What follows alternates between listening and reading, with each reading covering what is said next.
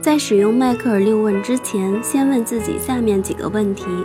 通常来说，如果我们真想做某事，我们就会展开行动，至少我们也会迈出行动的第一步。然而，有时候一个人可能真的想要行动，但也有充分理由不这么做。所以，请不要过早地猜测他的动机水平，也不要直接的就使用迈克尔六问。先问自己几个问题，否则你很可能就会发现自己操之过急了。一，这是适合他采取行动的好时机吗？外部因素偶尔会迫使我们重新安排自己的事务。就拿我的一位同事来说吧，他本来热情高涨地准备报名参加一个高级西班牙语培训班，以便在下一个休假年。译者注：美国大学的教授每七年会有一年的休假时间，称为休假年，去南美洲开展研究。随后，他的公公被诊断出了患了癌症。突然之间，他的生活全被打乱了。我最关心的事情是我的课程、我的孩子们，还有我的公公。他对我说：“我只能把项目推后了。”教堂的活动也顾不上了。事实上，很多事情我都没法去做了。公公目前正在接受放疗，整个疗程要持续三个月。在那之前，我的生活不可能恢复正常。即便是放疗结束后，也还得看当时的情况才能决定接下来做什么。当然了，这只是一个比较极端的例子。不过，它也说明了一个问题：有时候，即便拥有最强烈的动机，一个人也会因为突然出现的紧急事件而被迫推迟既既定的计划。如果你认识的某个人也有类似的情况，记得不时地询问他改变的意图，然后利用自己的直觉评估他的回应。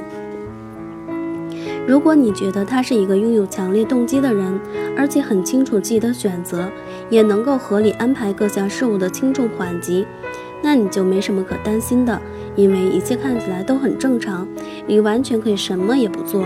然而，如果他看起来比较矛盾，征得他的同意，展开一次迈克尔六问对话，看看你是否能够帮助他让生活回到正常的轨道上来。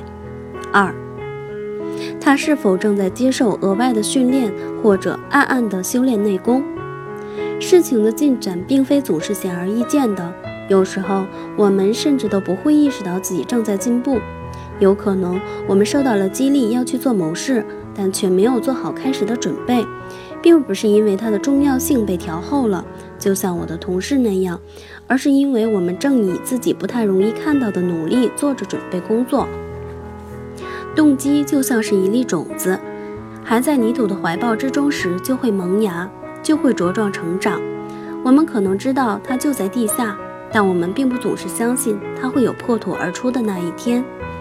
在某些情况下，我们可能很清楚自己需要接受更多的训练，需要积累更多的经验，所以我们会有意识地为获取这些技能和资质而努力着，同时做好思想上的准备。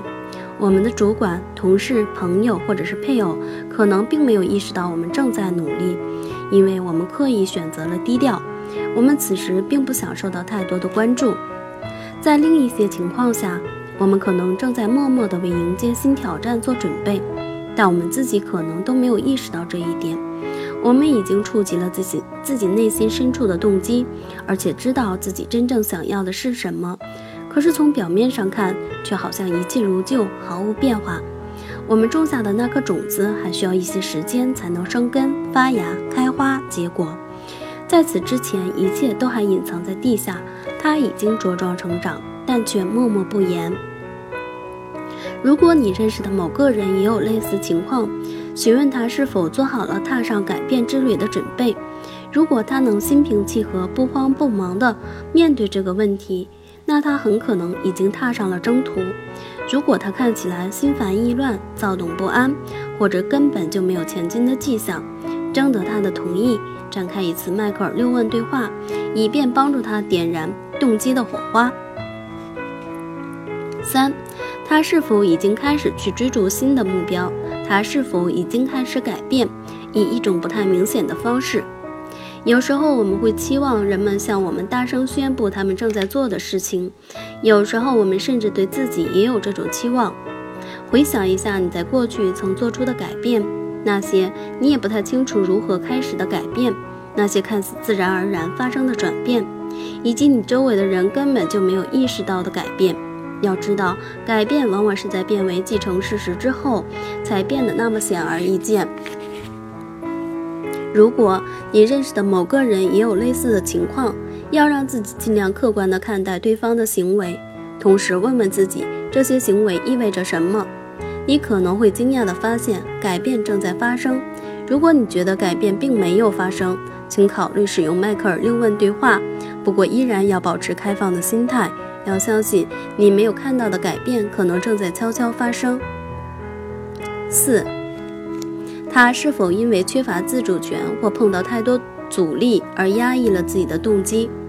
这种情况可能发生在任何人身上，特别是在我们受到威胁，因而从情感上感到不安的时候。没有人喜欢别人对自己指手画脚，告诉自己应该想什么、应该怎么想以及应该做什么。无论我们的动机多么强烈，如果我们的自主权受到了太多威胁，我们都有可能产生逆反的心理，从而远离隐藏在内心深处的动机。如果你认识的某个人也有类似的情况，你要做的第一件事情就是恢复对方的自主权，先承诺让对方拥有完全的自主权，而不是试图让他去完成一项任务或做出某种改变。如果他曾触及自己内心深处的真实动机，他肯定能够真切地感受到，那的确是自己的动机，而不是其他什么人强加给他的。